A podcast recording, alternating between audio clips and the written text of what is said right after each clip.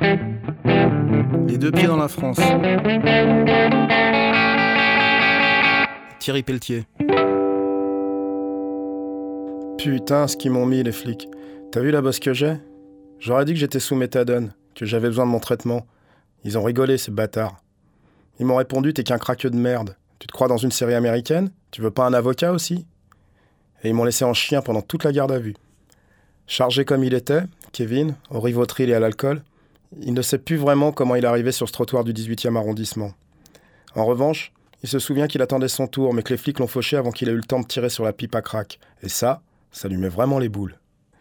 Il chiale comme un veau, Kevin, mon blond racaillou du Nord. D'ordinaire ramenard comme pas deux, il a remballé sa caisse aujourd'hui.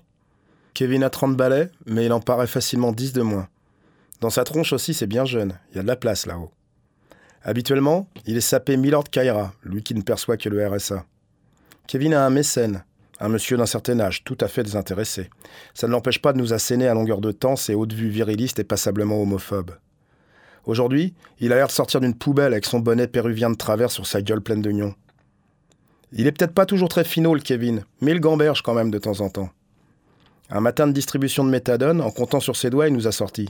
Putain, avec toi, le conseiller de probation, le juge d'application des peines, la dame de coup de pouce pour le boulot, la psy, le toubib, il y en a du monde pour s'occuper de moi. Bah oui, mon grand, on est un bon paquet à croûter sur ta petite tête pleine de vent. Peu après sa garde à vue, la dame de coup de pouce m'a appelé. Ces incartades, ça lui avait fait rater le boulot à Kevin. Coup de pouce, c'est une ETTI, une entreprise de travail temporaire d'insertion. Ces philanthropes grassement subventionnés proposent des CDD, généralement à la journée. Les gars font de la manutention, vident des bureaux. Tout ça pour le SMIC horaire, sans prime de précarité. Puisqu'on vous dit que c'est de l'insertion. Tous ces pauvres, faut pas leur donner trop de pognon, sont pas habitués. Ça pourrait leur tourner la tête. Madame Coup de pouce n'a pas voulu me donner son nom quand je lui ai demandé mais elle s'inquiète pour l'état de santé de Kevin. Une façon polie de me demander s'il ne se défonce pas trop en ce moment. Elle sait bien que notre assaut ne s'occupe que de toxico. Je rappelle que je suis tenu par le secret professionnel, que la loi de 70 protège l'anonymat des usagers, que pour toute information médicale, elle doit s'adresser à notre Toubib, qui risque de lui opposer les mêmes réserves. Le plus simple serait qu'elle s'adresse directement à Kevin. Après tout, il est majeur et vacciné. Pas découragée, elle poursuit. Pensez-vous que M. Kevin soit réellement motivé par le travail? Quel est son moral actuellement? Je n'en sais rien, madame, et je n'ai pas à répondre à sa place. Demandez-lui directement.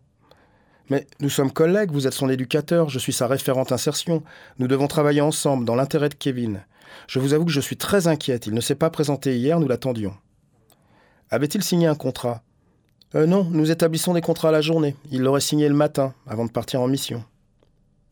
N'ayant rien signé, il ne vous doit rien. La seule chose qui peut le lier à votre entreprise, c'est un contrat de travail.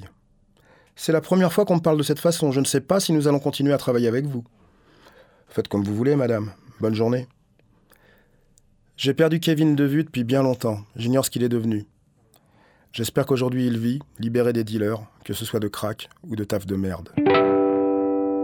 arteradio.com C'est bon, on s'en branle.